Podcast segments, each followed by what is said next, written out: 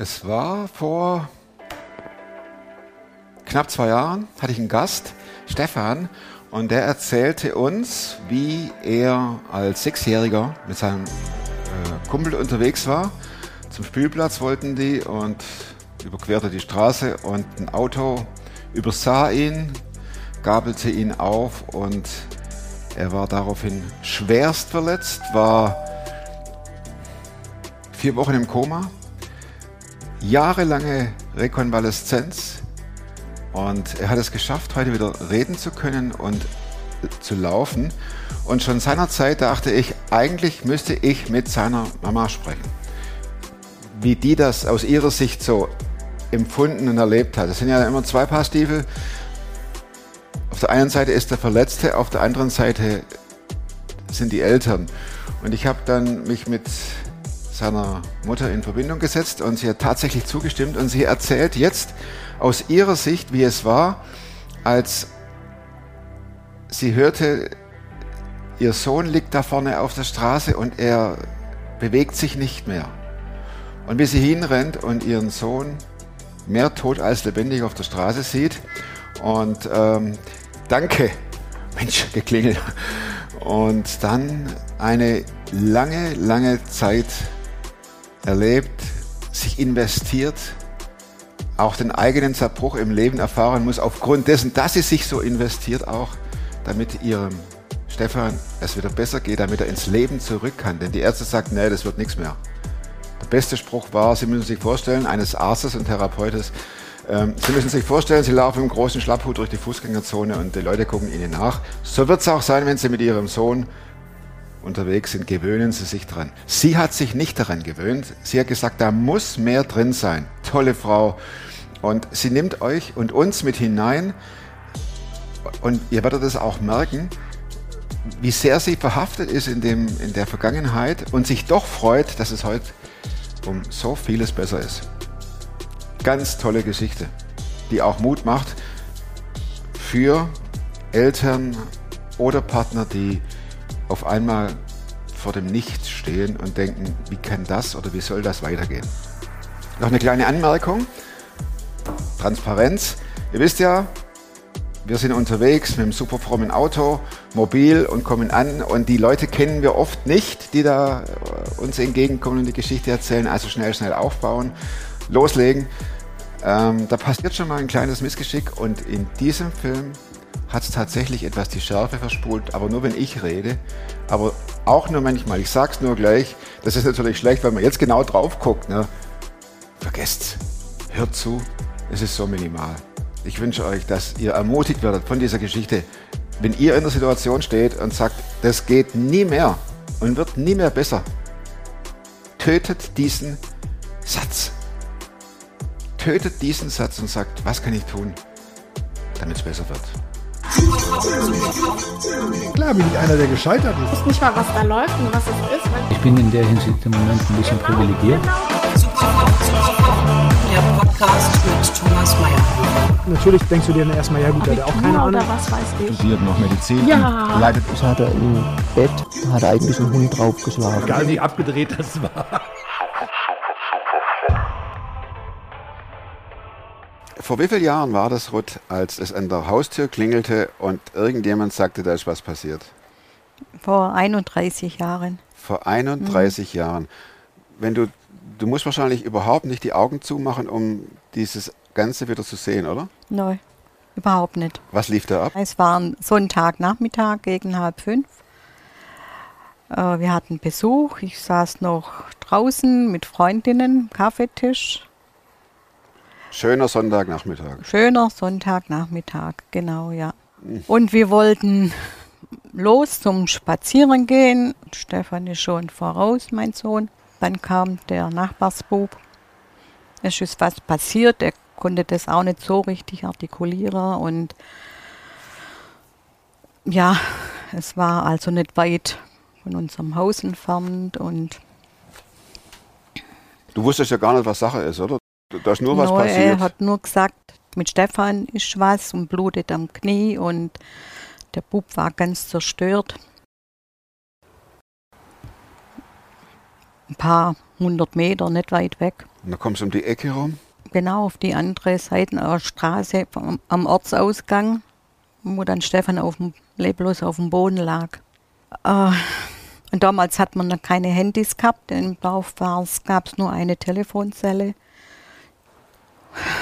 Mein Mann ging dann, lief, rannte heim und hat dann von sich aus einen Hubschrauber angerufen. Und Stefan war natürlich nicht ansprechbar und Was hast du gemacht in der Zeit? in der Zeit war ich wie gelähmt. Ich bin dann nur bei Stefan gestanden, bin dann aber auch heimgerannt, telefoniert, wieder rübergerannt. Und, und bei ihm gestanden, weil man soll ja auch nichts machen und irgendwann kam der, der Krankenwagen, die Leute drumherum verstört und das War das kaputte Dorf? Auto im Dorf am Anfang. Da vom- kennt ja jeder jeden, oder? vom Dorf, ja, ja. Aber gerade an dem Nachmittag war das nächststehende Haus, da war niemand daheim, wo man hätte können schnell telefonieren. Ja. Und dann, mir kam es wirklich eine Ewigkeit vor, bis der Krankenwagen kam und das Schlimme war, dass ich nichts machen konnte. Ich, ja, Wie alt waren er da? Sechs war Stefan. Und, und es war sowieso eine Risikoschwangerschaft und ja, das war so mein Ein und Alles. Oder ist mein Ein und Alles und ein Blondschopf und, und wuselig und alles und, Jetzt liegt der da. und der liegt nur da. Der Arzt, der dann aus dem Flugzeug kam, Hubschrauber, der Arzt, ich weiß den Namen heute noch, der war bei der Geburt vom Stefan dabei. An dem Abend ah, durften wir dann kommen. Ich weiß noch, das war um halb elf waren wir dann oben in der Klinik in dem, in dem Gang. Und da weiß ich, wo wir da zum Krankenhaus gelaufen sind, den Weg, da konnte ich mal heulen. Und dann kam der Arzt raus und hat gesagt, dass er auf der Intensivstation ist. Ja, was alles verletzt worden ist. Ah, das aufzählt. Ja, Hirnquetschung am Stammhirn. Also alles betroffen, was der Körper braucht, der Mensch. Und er liegt im Koma. Und er hat eine, eine Hirndrucksende im Kopf.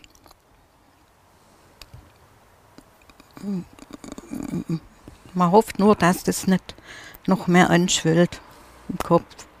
Ich habe jetzt ja schon ein Gespräch mit dem Stefan geführt. Das heißt, er hat überlebt.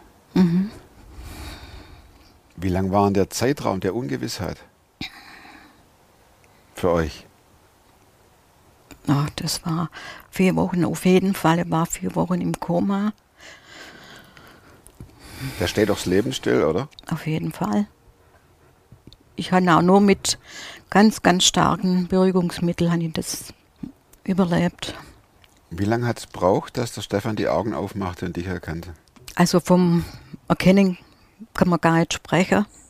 Das war für mich dann das Schlimmste, dass mein Bub im Bett liegt und die Augen nur nach oben gehen. Keine Reaktion, nichts.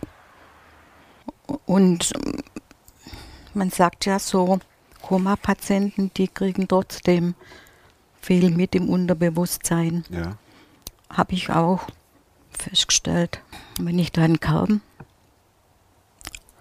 habe ich seine, man berührt Hände genommen und bei ihm am Bett geso- äh, geguckt. Und dann ist er ruhiger geworden. Oder sein Vater hat ihm dann eine, äh, Kassette besprochen, um die Stimme zu hören. Ah ja. Ich habe ihm viel vorgelesen. Und die, die Musikkassetten, wo er vorher gehabt, er gehört hat, also alles das. Sein Alltag vor Genau. dem Unfall. Ver- Irgendwie versucht, das wieder zu installieren. dass der, das Gehirn doch was aufnimmt, um auch ja, wieder zurückzukommen. Und dann muss man auch nicht, ob er blind bleibt, das war dann auch nochmal, man wusste gar nichts. Machen wir mal ein bisschen den Sprung an den Punkt, wo es besser wurde. Aber, oder wo, du, wo, wo ihr gemerkt habt, da kommt ein Funken Stefan. Ja, das war ja sehr, sehr lang. Das, äh, wie soll ich sagen? Vielleicht kann das jemand anders auch gar nicht verstehen, ich weiß nicht, aber wir reden ja wir beide. Das kommt sicher. sorry. Ob die das verstehen, das haben wir, das haben wir dahingestellt. Ja, das haben wir dahingestellt. Aber deshalb, du sprichst ja. weil es war dann ein, ein ganz kleines bisschen besser. Er kam dann nach einigen Wochen auf die Kinderklinik.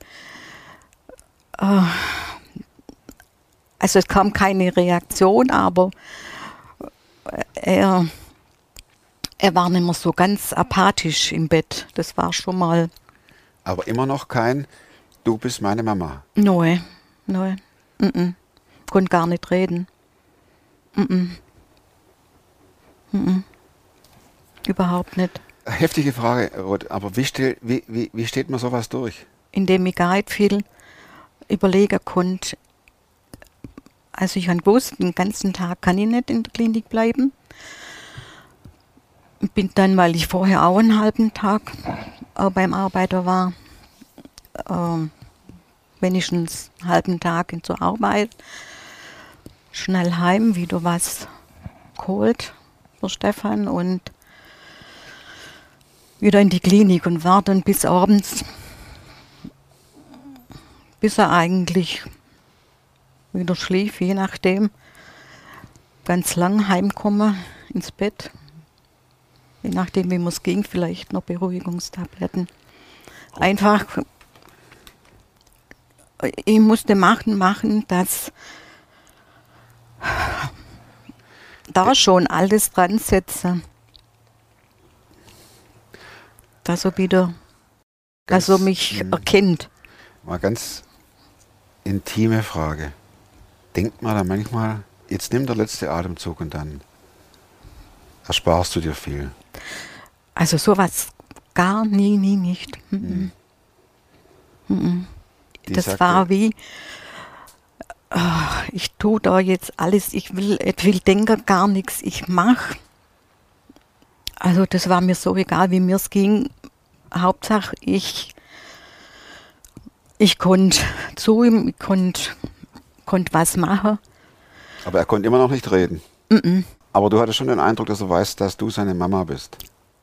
Ja, also doch, Kam da manchmal der Gedanke, vorher war er so und jetzt ist er so? Das kam nachher. Das zu der Zeit, da war es nur so, dass da hat man ja selber auch nicht so genau gewusst, wie es mit den Augen ist. Da war für mich nur äh, so viel wie möglich zu tun. Ja, dass er vielleicht aus dem Stadium rauskommt, so wie er jetzt ist. Und das, das kam alles dann viel später mit dem so ein, ein aufgeweckter Kerl und das alles und Blondschopf und blaue Augen, ja, und einfach zum Fressen gern. Wann durftest du ihn mit nach Hause nehmen? Äh, gar nicht, das, das ging ja gar nicht. Was macht denn das mit Beziehung zum Ehepartner, zu Freunden? Und das ist doch, Ach, das ist, das ist alles eigentlich äh, ja wie, wie, in, wie in Trümmer. Mir war es wichtig, dass, dass mein Sohn, erst einmal, dass ich bei ihm bin, dass ich ihm helfen kann. du kümmerst dich ja nur noch um einen Menschen. Ja, musste mir ein Zimmer nehmen und Gut, abends bin ich dann von der Klinik raus und durfte ja nicht bleiben. Wo dann also andere für mich gebetet haben. Damit Und- du das überstehst. Ja, und, und, und Stefan, dass Stefan vor allem, dass es ihm äh, besser geht, weil zu der Zeit, das war in mir immer noch wie eine Blockade. Und es haben dann doch viele Leute vor mich betet. Also für dich war es eine Blockade zu beten. Ich, ich, Da ja, ging gar nichts. Nee, mm, mm. Wo ich glaube, dass, wo ich dadurch dann wenigstens Kraft gekriegt habe. Ah, Ich habe alles, alles, alles versucht und ich wurde auch also gar nicht gern gesehen, weil ich so, weil ich so penetrant immer war Hast rumgenervt bei den? Ärzten Bei den, bei den Therapeuten und habe halt auch gesehen, was nicht so gut lief und und ich war so, wenn ich im Nachhinein mir das auch wieder alles überdenke, wirklich so froh, dass ich dort geblieben bin, weil äh, das hätte Stefan so nicht geschafft. Das ist auch, muss ich auch sagen, verstehe ich auch, das Pflegepersonal hat die Zeit ja auch gar nicht. Ich bin oft dann mit den anderen Kindern unten im, im Hof, also in der Klinik und ja, die sind mit mir, Stefan im Rollstuhl, andere konnten ein bisschen laufen, also ja, wenn ich da Bilder angucke, ich habe Stefan neben mir im Rollstuhl und dann noch andere Kinder um mich rum, die halt sehr eingeschränkt im Laufen waren, aber ja, das ist, wenn ich das so überlege, Hast du sie gepusht? irgendwie, glaube ich, haben die Kinder doch auch noch was. Du hast dich Bekommen. mit diesen Diagnosen nicht zufrieden gegeben. Du hast gesagt, da geht mehr. Also man kann ja vorgreifen, wenn man den Stefan heute sieht, der fährt ja Fahrrad wie ein Ja, Weltmeister. Der, der äh, drückt Gewichte ohne Ende. Der arbeitet. Man kann ganz normal mit ihm sprechen. Er hat eine gewisse äh, Sprachschwierigkeit, aber die ja ist und auch eine motorische Schwierigkeit, aber eine gewisse motorische Schwierigkeit. ja, es, es sind schon noch kleine, viele kleine Einstellungen, aber Genau. Aber äh, wenn man das Bild hat, dass einer im Krankenhaus liegt, im Bett und die Augen nach hinten wegkippen ja, und du siehst ihn heute, dann muss ja sagen, dieses ist ein Wunder, oder? absolut. Das Ab wann war der Zeitpunkt, wo Wunder. du gedacht hast, das ist ja unglaublich, jetzt, jetzt, jetzt läuft der wieder? Oder er Ja, redet so- deutlicher?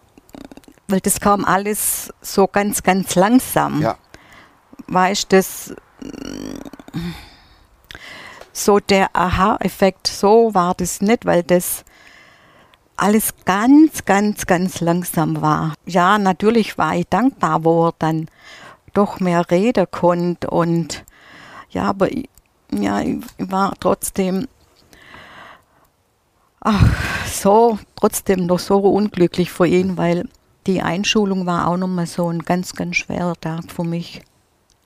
Deswegen, ich habe gar nicht so das, du das Aha-Erlebnis, weißt Ja, Verglichen? ja, weil ach, das, das, also das war nochmal ein ganz, ganz hartes Stück für mich. Das dann so Stefan am Rollator, zeitweise ja Rollstuhl. Dann kommt das Warum Da gibt es und ja keine Antwort drauf, oder? ne, Hast du es Und- Gott auch vorgeworfen? Ich meine, du sagtest gerade eben, dass du äh, Blockade gehabt hattest, um zu beten. Wann kam denn der Moment, wo du, wo die Blockade Risse bekam und du wieder kommuniziert hast? Oder hast das, war das dann für dich passé, weil er das zugelassen hat? Ich glaube, bis ich auch so die erste große Schwierigkeit hinter mir gehabt, dann weil ja, ich habe mich dann getrennt. Ich meine, das kam dazu dann in der Zeit. Dann habe ich Stefan alleine großgezogen. Dann war wieder eine große Aufgabe und ich glaube, ich habe mich da immer, um das alles nicht zu spüren, habe ich glaube alles nur mit Arbeit, mit Machen, mit Tun. So richtig weit weiß ich es gar nicht mehr, wo ich dann, gut durch das, wenn meine Mutter da war, wo die dann mit mir betet hat, das Das war dann wieder so war dann schon, Brücke. ja, aber es war lang dann, äh, warum und wieso und dann hat mir jemand das Buch gegeben, warum gerade ich, was ich da auch gut weiterempfehlen kann in der Situation. Ja, ich habe mir viel Literatur gekauft in der Richtung und Hat er das geholfen? ja, weil schon auf, äh, auf christlicher Ebene und haben mich einfach dann auch mit ja mit Behinderung auseinandergesetzt. Also, weil bei der Entlassung nach einem Jahr in Geilingen sagt mir der Arzt, Psychologe, also, dass ich, dass wir mit ihm leben müssen. Stefan ist im Rollstuhl. Ich weiß nur, wie heute, wo er gesagt hat, ich müsste mir vorstellen, ich hätte einen großen schwarzen Hut auf und laufe jetzt durch die Fußgängerzone. Da gucken auch alle Menschen.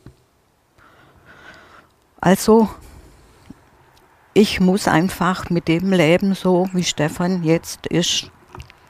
Und du dachtest? Ah, das muss doch mehr gehen und, und mir war das alles zu langsam und zu, ja, auf der einen Seite, aber mm, Stefan musste erst mal Sachen wahrnehmen, das ging gar nicht, was ich wollte, so schnell. Stefan sagte, wenn meine Mutter, ich, ich zitiere jetzt in Originalton, wenn meine Mutter nicht gewesen wäre, wäre ich nicht so wie heute. Auf Hochdeutsch, wenn du nicht gewesen wärst, wäre er nicht in der Lage, Sport zu machen, sich zu, zu kommunizieren, am Leben teilzunehmen. Selbstständig. Er fährt Auto, er ist unterwegs, pflegt Freundschaften. Wie viel Kraft lässt man da liegen? Puh, sehr viel. Sehr viel. Also ich bin schon auch krank geworden und Aber Entschuldigung, du würdest schon sagen, wenn, wenn, wenn, wenn, wenn es Betroffene gibt, investiert euch in das Kind. Es ist mehr möglich, als der Arzt sagt. auf, auf jeden Fall. Deswegen finde ich, ja, war oder ist mir das auch wichtig, auch ein Grund, dass ich jetzt mit dir so spreche, um andere zu sagen, es lohnt sich. Es lohnt sich Mhm. mit dem Weitermachen, mit dem äh, Dranbleiben, mit äh, wirklich, das gibt so viel und es gibt dann, ein, ja, man sieht es erst Jahre später. Man sieht es viele, viele Jahre erst später. Oftmals habe ich gedacht, jetzt hast du so viele Therapien gemacht. Ich war ja zweimal in Amerika, ich war in Polen, ich war in der Schweiz, ich war da oben bei Limburg. Ich und denke oft, meine Güte. Hat sich's gelohnt. Aber erst viel später denke ich, so arg viel ist doch gar nicht besser und und ähm, da ist es wichtig, ja, wo ich einfach sage, kann, die Zeit gibt es, aber dann darf man nicht aufhören. Man darf nicht, nicht aufhören. Das, ich sage, ich habe mit Stefan daheim Therapie gemacht auf unserem Esszimmertisch, die Voita-Therapie, die haben sie mir gezeigt in Amerika. Wir waren beide nachher nass geschwitzt. Und Stefan hat sich gewehrt, es tat ja auch weh, aber ich habe gewusst, das Du- hilft. Wenn du heute so auf der Stefan schaust, was empfindest du dann? wenn ich ihm jetzt ein richtiges Glück, so richtig, erstens mal mag ich einfach ganz, ganz viel Liebe. Mein Stefan ist ein ganz, ganz großer Schatz. Menschlich und ich denke es immer wieder. Ist so ein wunderbarer Mensch. Und ich habe nichts bereut. Ich würde alles wieder so tun. Selbst wenn mir es noch so schlecht gehen wird. Ich bin jetzt auch so dankbar, dass er selber erkannt hat. Das war ja auch nicht selbstverständlich, dass er die Therapien dann macht. Hm. Nachdem er ja ganz viele Jahre sich immer gewehrt hat. Und seit vielen Jahren macht er das selbstständig und weiß, ich muss die machen, sonst geht mir es immer, immer schlechter. Viele gesunde Menschen sind nicht so wie er. So offen, so, ja, so, ja, leutselig, sag ich mal, so äh, fürsorglich, genau, der sich am Telefon sich, äh, äh, du, was geht dir heute nicht so gut? Er merkt es, der spürt es. Und mit dem Beten klappt es wieder besser bei dir jetzt? Ja, das war auch wieder so ein wunderbarer Zufall. Ich habe dann ja lang Therapie gemacht, das war ja ganz arg wichtig. Mhm. Konnte ja keinen Krankenwagen, keinen Hubschrauber, ich konnte gar nichts mehr hören. Das war grausam für mich und ja, durch die Therapeutin bin ich zum, bin ich wieder zu meinem Glauben gekommen und bin auch froh, dass Stefan den, den Weg gefunden hat. Das ist ja auch erstaunlich, gell? Ja, weil das gibt einfach den, den Frieden, den ich jetzt, ja damals schon, schon viele Jahre vorher in mir selber gefunden habe, um, ja, ich habe schon Hass in mir gehabt auf den Autofahrer, auf auch Stefan. Das waren ganz, ganz schlimme Zeiten, auch bei ihm als Kind. Ja, so, er war ja schuld. Das äh, wäre langsamer gefahren, wäre alles Ja. nicht passiert. Und so einfach den, den Frieden, ja, den wir beide damit haben. Vielen Dank, Ruth. Darf ich noch meine Schlussfragen stellen? Ja, bitte. Wozu kannst du heute leichter Nein sagen als noch vor fünf Jahren? Ja, wenn ich etwas tun soll, was ich nicht will. Ja, das ist ja, Ja, das ist eine Leistung. Viele sagen, ich mache es trotzdem. nein, das will ich nicht mehr. Und welche Überzeugungen, Verhaltensweisen oder Gewohnheiten, die du dir in den letzten fünf Jahren angeeignet hast, haben dein Leben definitiv verbessert? Gewohnheiten.